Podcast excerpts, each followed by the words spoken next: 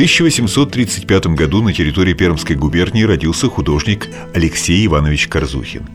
С успехом обучаясь в Императорской академии художеств, он вместе с некоторыми коллегами отказывается писать картину на заданный сюжет и выходит из академии со званием художника второй степени.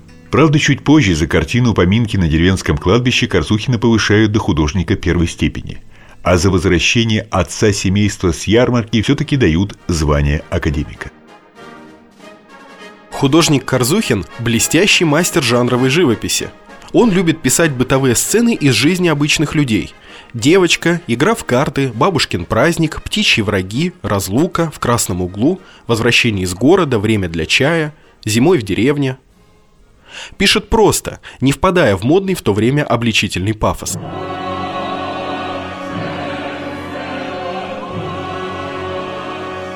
Есть у Корзухина полотна на исторические сюжеты. В частности, о трагических событиях 1682 года. Сцена из истории стрелецкого бунта.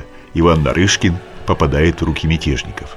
Кроме того, Корзухин принимает участие в росписи храма Христа Спасителя в Москве.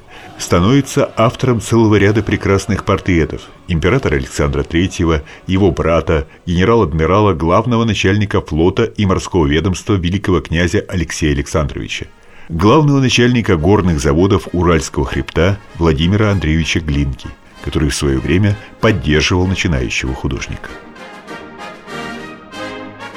Полотна Корзухина хранятся в столичных и провинциальных музеях России и стран СНГ, в том числе в Русском музее в Петербурге, в Третьяковской галерее в Москве, в Пермской художественной галерее можно увидеть полотно Корзухина «Крестьянские девочки в лесу» и, наверное, самую известную среди пермяков его работу – картину под названием «Надоел».